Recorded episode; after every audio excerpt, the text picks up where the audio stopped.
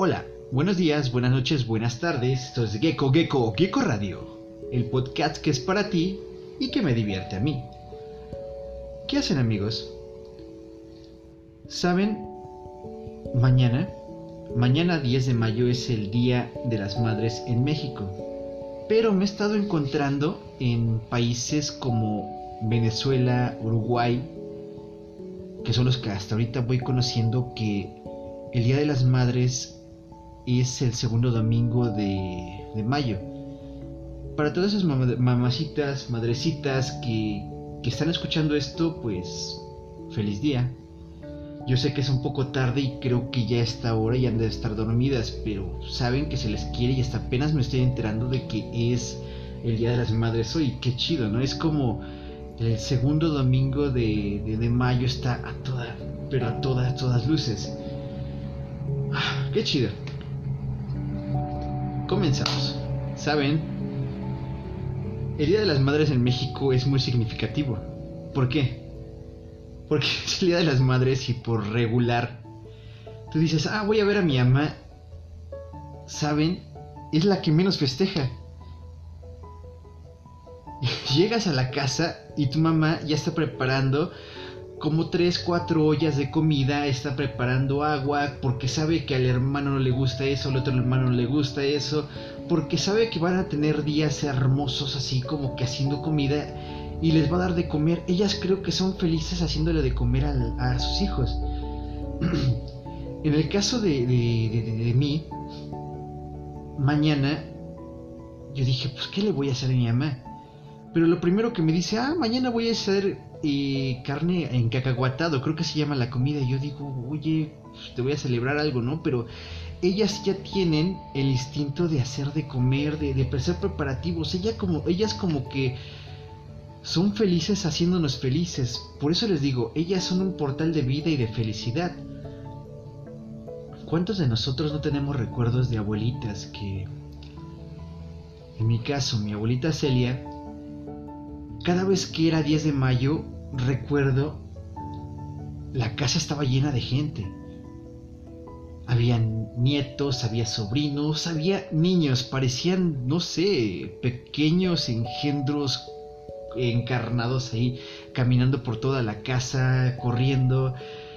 Ah, mi abue, mi abuelito, este, Ignacio, pues era, era una felicidad total, todos yendo a ver a la abuelita. Y las mamás pues diciendo, oye, ¿qué te regalaron? Y ya los regalos que ya se tenían, la abuelita presumieron también sus regalos.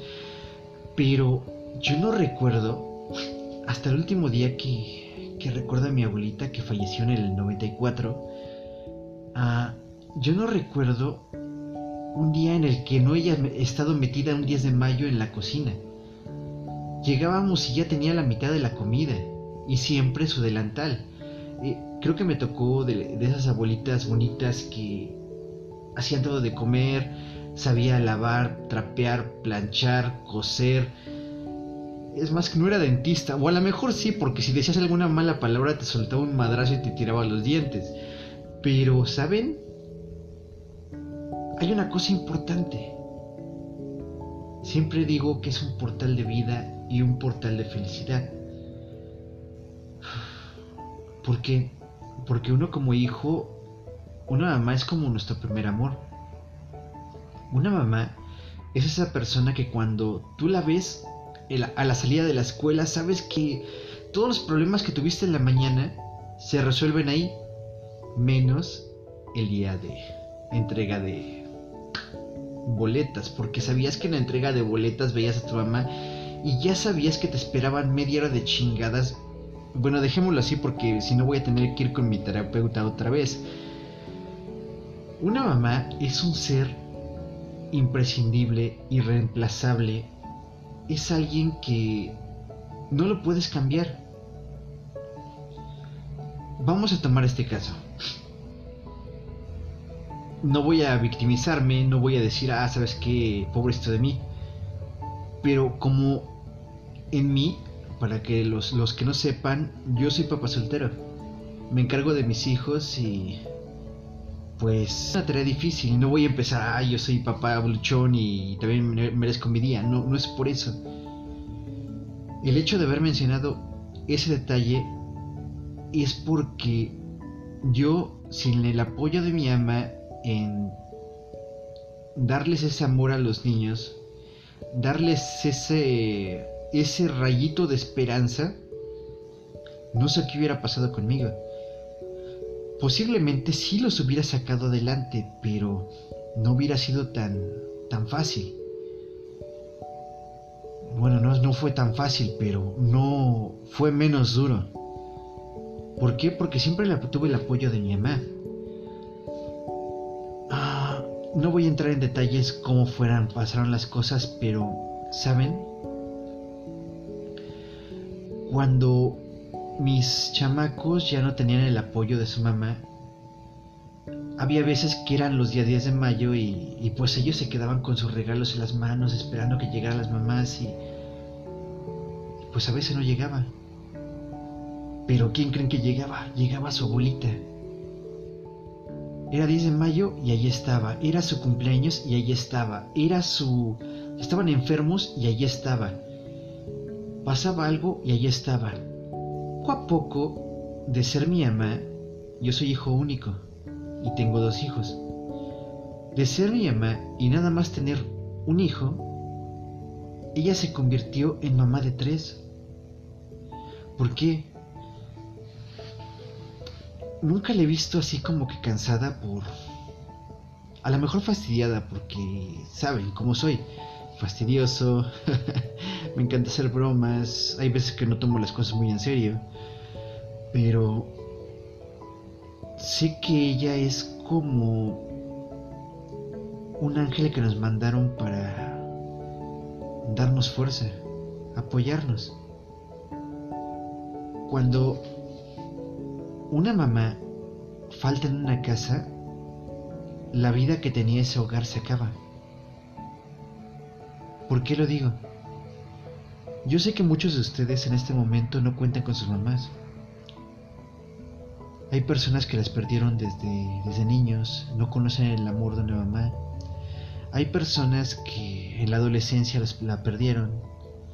Hay personas que desgraciadamente con esto de la pandemia perdieron a sus mamás y saben de lo que estoy hablando. En el momento que se pierde una mamá, se acaba esa magia, ese, ese destello, esa, esa gracia que tenías por ir a la casa de tu mamá. Yo lo vi con la parte de mi abuelita. Mi abuelita fallece en el 94, pero saben, antes de, de que falleciera, la casa los días de mayo siempre estaban llenas de olor a comida, risas, música, a veces mariachis. Siempre había alcohol, porque aquí en México se toma mucho alcohol y, es la felicidad. Siempre había recuerdos y siguen habiendo recuerdos de, esos días mágicos, bonitos del día 10 de mayo.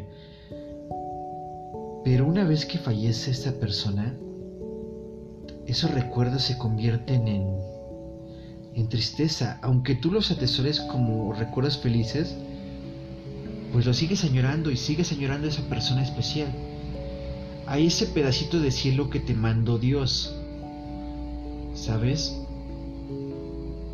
Creo que las mamás son un una pequeña ayuda que nos mandó el, el infinito como para decirnos, ¿sabes qué? Tienes que ser feliz. Tienes que salir adelante, tienes que ser mejor. Una mamá, para resumir, es alguien que siempre te va a guiar y es la única mujer en el mundo que no te va a traicionar, que no te va a hacer algo para hacerte sentir mal.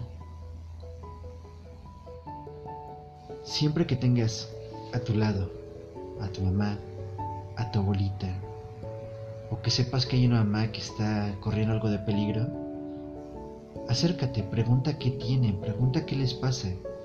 ¿Por qué? Porque son personas muy fuertes. Ellas siempre dicen estoy bien aunque no sea cierto. al principio se los dije en, una de las de las frases en, en un podcast pasado. Esa es la palabra más engañosa y sobre todo para una mamá. Hay veces que con esta situación que hay pocos recursos, ellas verán de dónde sacan dinero. Guardan dinero, o sea, tú trabajas, haces un montón de cosas y nunca te, te, te, sobra dinero. Pero ellas siempre tienen un guardadito, ¿cómo? ¿Quién sabe? Vamos a resumir esto. Una. Una mamá siempre te va a amar, aunque seas el peor hijo del mundo. Dos. Una mamá es la que primero te dice te amo, aunque tú la estés maldiciendo y le estés diciendo estupideces. 3. Una mamá nunca te guarda la espalda. Hay en ocasiones algunas que sí. Pero la mamá que siempre te va a apoyar, te va a apoyar hasta el último día que el gran Señor le preste vida. Por eso, cuídenlas, apapáchenlas y las que no están con nosotros, manden un beso al cielo, que no veo otro lugar donde estén. Este es un programa que es dedicado para mi mamá, que se lo dedico ahorita en vida. Mi mamá Patricia, yo no le digo mamá, le digo Patricia. no sé, estoy mal, lo que quieran, pero y es la mamá más mala del mundo. Sí, fue mala porque cuando veía que mis amigos llegaban borrachos de, de la escuela, de las fiestas, ella me la prohibió.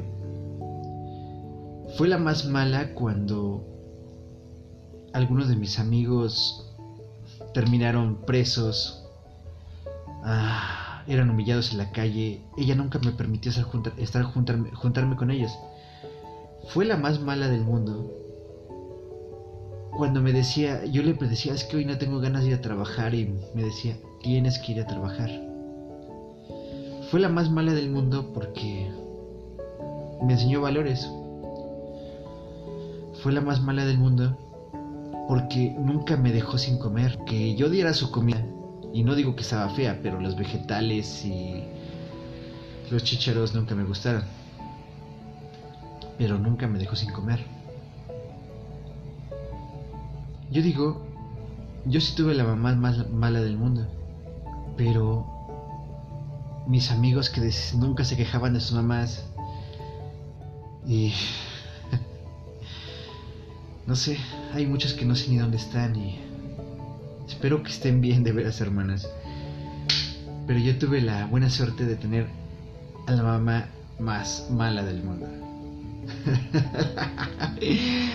Ay amigos, cuídense mucho y recuerden, esto siempre, una mamá siempre va a ser un portal de vida y de felicidad a este mundo. Este es el consejo que les doy porque su amigo Texo Connor soy. Esto fue Gecko Gecko Gecko Radio, el podcast que es para ti y que me divierte a mí. Ya saben, dejen sus, sus comentarios en la caja de... Oh, en la caja de comentarios, oílo. en la caja de comentarios. Si tienes algún problema, coméntamelo. Ya sabes, no lo voy a resolver y lo más seguro es que lo voy a hacer más grande. Esto es Gecko Gecko Gecko Radio. Bye bye.